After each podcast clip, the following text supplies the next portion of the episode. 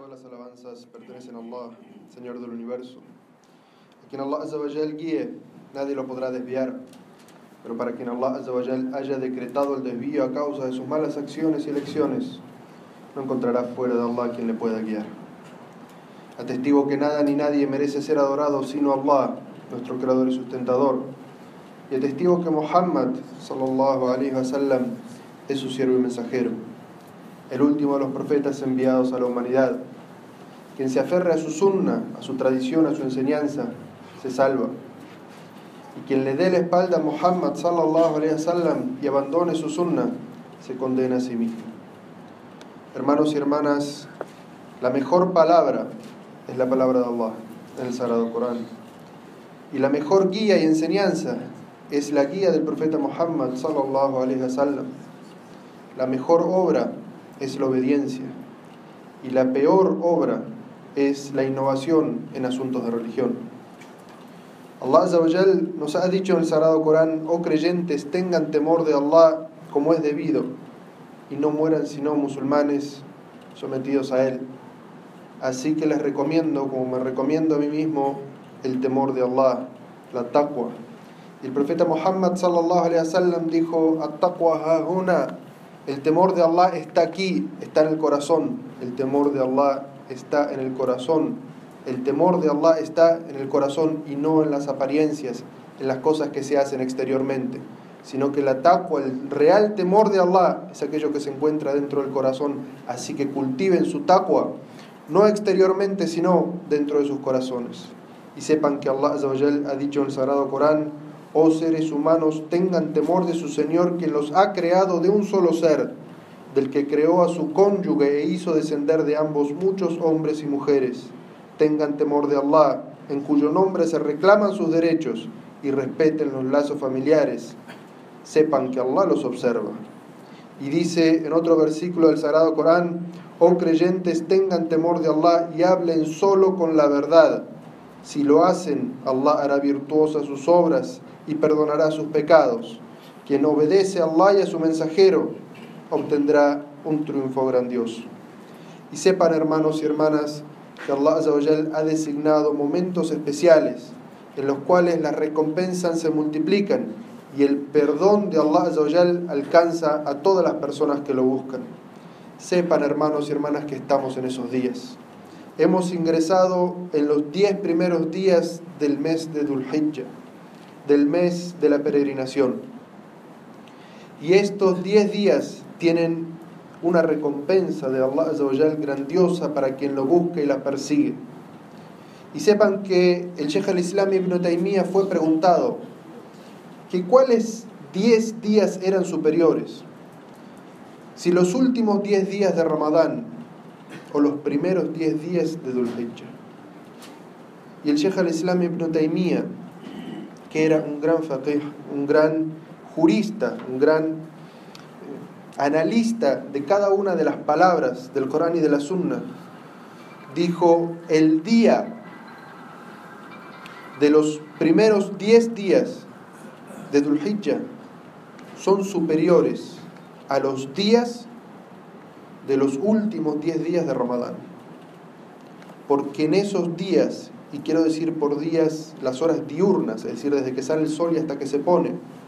En esos 10 días está el día de Arafat, que es el día de la peregrinación. En cuanto a las noches, las 10 noches, las 10 últimas noches del mes de Ramadán son superiores a las 10 primeras noches del mes de Dhul Y eso es porque en las últimas 10 noches del mes de Ramadán se encuentra Laylatul Qadr. Y Laylatul Qadr es mejor que mil meses. Así era el fiqh, el entendimiento de nuestros sabios de la importancia de estos días. Y Allah nos habla sobre la importancia de estos diez primeros días de Dhul en el Sagrado Corán y que tan importantes son que Allah jura por ellos. Y los sabios dicen que Allah no jura por nada, sino por aquello que tiene gran importancia. Y Allah dice, juro por la aurora y por las diez noches.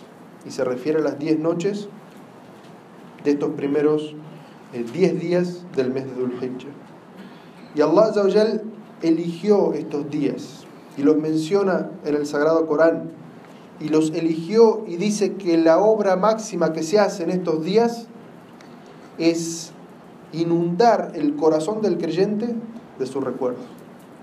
Que su corazón no piense ni esté lleno de otra cosa que no sea el recuerdo de Allah. Allah Azawajal narra un poco la historia de la peregrinación en el Sagrado Corán y dice, recuerda cuando establecí a Abraham junto a la casa sagrada, para que solo me adorara a mí y no dedicara actos de adoración a otros, y para que purificara mi casa de la idolatría, para quienes realicen el rito de circunvalarla, y para quienes oren de pie, inclinados y prosternados.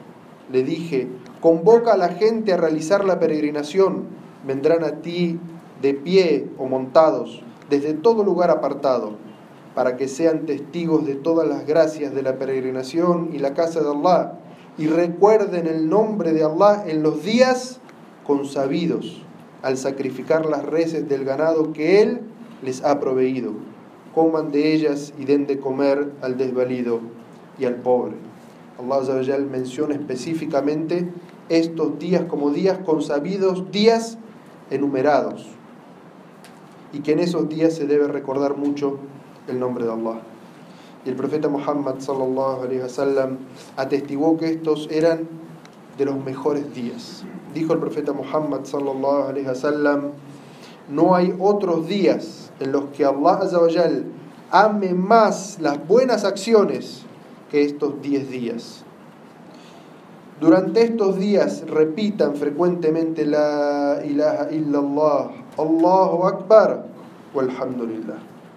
Así era el profeta sallallahu alaihi wasallam nos dijo que durante estos 10 días no hay otros días en el año en los que Allah ame más las buenas acciones y nos orientó a una de estas buenas acciones que es el dhikr o el recuerdo de Allah recordando frecuentemente la ilaha illallah Allahu Akbar y alhamdulillah y el noveno de estos diez días es conocido como Yom Arafa, que es el día de Arafat. Es el día más importante de la peregrinación, el único día que no se puede compensar. El profeta sallallahu alaihi wasallam dijo al Hajj Arafa, la peregrinación es presenciar el día de Arafat. Y ese día a los que están haciendo la peregrinación, Allah les perdona todas sus faltas pero para que la gracia no sea solamente para los que están haciendo la peregrinación en ese día, el profeta sallallahu alaihi wasallam nos orientó a ayunar ese día. Y que ayunar ese día perdona las faltas del año anterior y del año que está corriendo.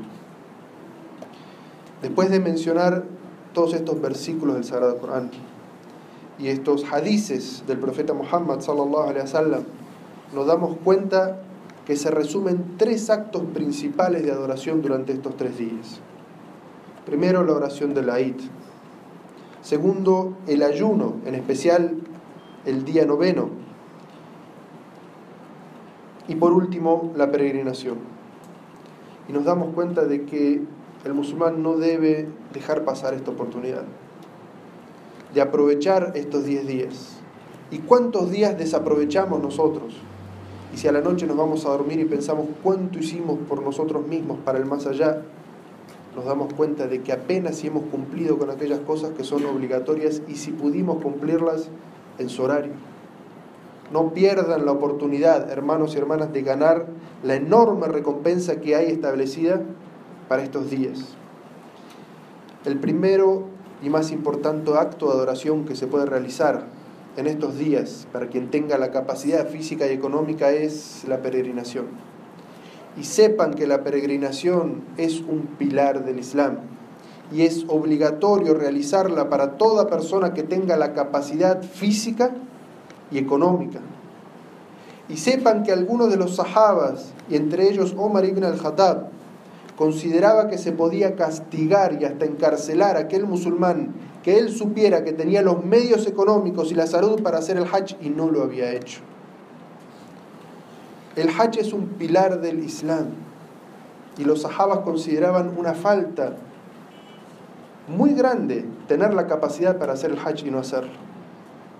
¿Y qué hay de nosotros que guardamos para ir a Disney World, para ir a Europa, para, para ir al Líbano, para ir a, a cualquier lugar y pasar las vacaciones con la familia y no guardamos para hacer el Hajj?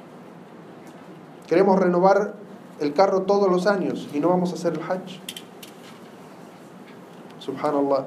Sepan que cumplir con el Hajj es una obligación de todo musulmán que tenga la capacidad física y económica de hacerlo. Y sepan que quien no tenga la posibilidad, Allah el día del juicio no le va a preguntar. Pero para quien tenga la capacidad y no lo haya hecho, sepa que se encontrará de pie ante Allah ese día y no tendrá respuesta, no tendrá excusa para darle. Y sepan que la peregrinación es garantía del perdón de todas las faltas para quien la realice correctamente. El profeta Muhammad sallallahu alaihi wasallam dijo: Allah perdona los pecados que se puedan cometer entre una sombra y otra, y la recompensa de una peregrinación bien hecha no es otra que el paraíso mismo. Y dijo el profeta sallallahu alaihi wasallam: quien realiza la peregrinación correctamente, no insulta ni discute en ella, vuelvo a su hogar como el día que le dio a luz su madre, es decir, sin ninguna falta. Allah le perdona todas las faltas. Este es el principal acto que se puede hacer en estos días. Luego, hermanos y hermanas, el ayuno. Y hay una enorme recompensa en ayunar todos estos días, y específicamente el día de Arafat, el día de Arafat, que coincide con el próximo Yuma. Así que sepan que el próximo Yuma es de la sunna del profeta Muhammad sallallahu alaihi wasallam para quien quiere esa recompensa ayunarlo. El profeta Muhammad sallallahu alaihi wasallam dijo ayunar el día de Arafa, espero que tenga la recompensa del perdón de los pecados del año anterior y el año siguiente. Así que hermanos y hermanas, no se priven de este ayuno y específicamente del día de Arafa.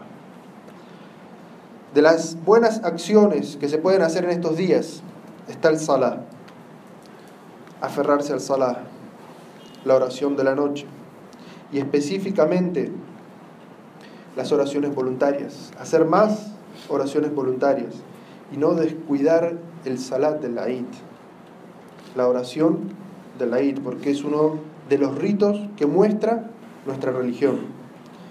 El profeta Muhammad sallallahu alaihi wasallam refiriéndose a las oraciones voluntarias dijo: no deja mi siervo de acercarse a mí a través de las obras voluntarias hasta que lo amo.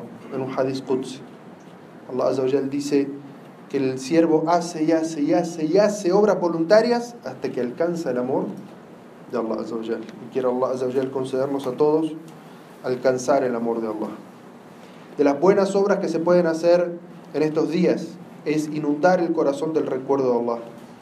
Repitiendo el dhikr que nos enseñó el profeta Muhammad sallallahu alaihi wasallam cuando dijo en el hadith que mencioné anteriormente no hay otros días en los que Allah ame las buenas obras más que estos 10 días. Repitan frecuentemente durante estos días la ilaha illallah Allahu akbar y alhamdulillah y por último vamos a mencionar un acto de adoración que se hace específicamente en estos días y es el udhiyah o el sacrificio de un animal que tiene como objetivo ofrecerlo a Allah luego de la oración de la Eid y repartir su carne entre los pobres y los necesitados. Pero ¿cuál es el veredicto de este sacrificio? ¿Acaso es obligatorio o es algo recomendado? El profeta Muhammad sallallahu alaihi wasallam dijo en un hadith, aquel que ofrezca un sacrificio después de la oración de la Eid ha completado los ritos de la Eid y ha seguido el camino de los musulmanes. Así que el profeta sallallahu alaihi wasallam nos está diciendo que es un rito establecido, legal en el Islam, y que esa es la sunna, el camino de los musulmanes. Pero los juristas tienen distintas opiniones, si es una sunna muakkada o si es, es decir, una, una sunna confirmada que el profeta sallallahu alaihi wasallam siempre la hacía y muy recomendable, o si es un acto obligatorio. La mayoría de los sabios consideran que es una sunna muakkada, una sunna confirmada del profeta sallallahu alaihi wasallam y esa es la opinión de Shafi de Malik y una de las opiniones de Ahmad. Mientras que otros sabios como el imam Abu Hanifa, una de las opiniones de Ahmad y la opinión de Sheikh al-Islam ibn Taymiyyah es que este sacrificio era obligatorio. en cuanto a la mayoría de los sabios modernos en la actualidad consideran que es una sunna muakkada.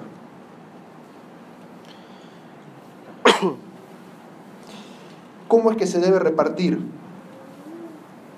la carne? Y antes de eso, estamos hablando del sacrificio de un cordero, de una oveja por persona. Pero ¿es acaso por cada integrante de la familia o uno es suficiente para cada casa, para cada hogar? En un hadith que está en At-Tirmidhi se narra que Abu Ayyub le preguntó que Ata ibn Yasar le preguntó a Abu Ayyub, es decir, uno de los tabi'in le preguntó a uno de los sahabas y le dijo, ¿cómo se realizaba el sacrificio en tiempos del mensajero de Allah? El profeta, él respondió, un hombre ofrecía una oveja en nombre de él y de su familia, y comían parte de éste y alimentaban a los demás con otra parte, es decir, la mitad para la familia y la mitad para entregar a las personas. ¿Se puede entregar parte de este sacrificio, de esta udhia, a un no musulmán? El Sheikh eh, Ibn Azaymin fue preguntado y él dijo, ¿sería permitido darle a un no musulmán algo de la carne de la udhia como caridad, siempre y cuando este, este no musulmán no sea de aquellos que se dedican a perjudicar y a combatir a los no musulmanes. Porque Allah dice en el Sagrado Corán, Allah no les prohíbe hacer el bien y tratar con justicia a quienes no los han combatido por causa de la religión ni los han expulsado de sus hogares. Allah ama a los que actúan con justicia. ¿Cómo se reparte? Dijimos que la opinión de algunos era que se puede repartir hasta la mitad en caridad y la otra mitad se puede em, comer dentro del hogar. Y otros juristas dicen que prefieren un hadiz que narra Abdullah ibn Abbas en el cual el profeta sallallahu dijo debe comer un tercio, entregar un tercio a quien él quiera como regalo y un tercio en caridad. Es decir, un tercio guarda para su hogar, un tercio lo da regalo y un tercio lo debe dar en caridad, es decir, a un necesitado. Estas son algunas de las obras que se pueden hacer en estos días. Hermanos y hermanas, no dejen pasar esta oportunidad de beneficiarse, de eh, alcanzar la recompensa, el perdón de Allah y la recompensa grandiosa que existen en estos días. Hermanos y hermanas, teman a Allah como es debido y no mueran sino musulmanes sometidos a Él. Y pidan paz y bendiciones por el profeta Muhammad sallallahu alaihi wasallam, como dice Allah azza en el Sagrado Corán, ciertamente Allah y sus ángeles bendicen al profeta, oh creyentes, pidan ustedes paz y bendiciones por él.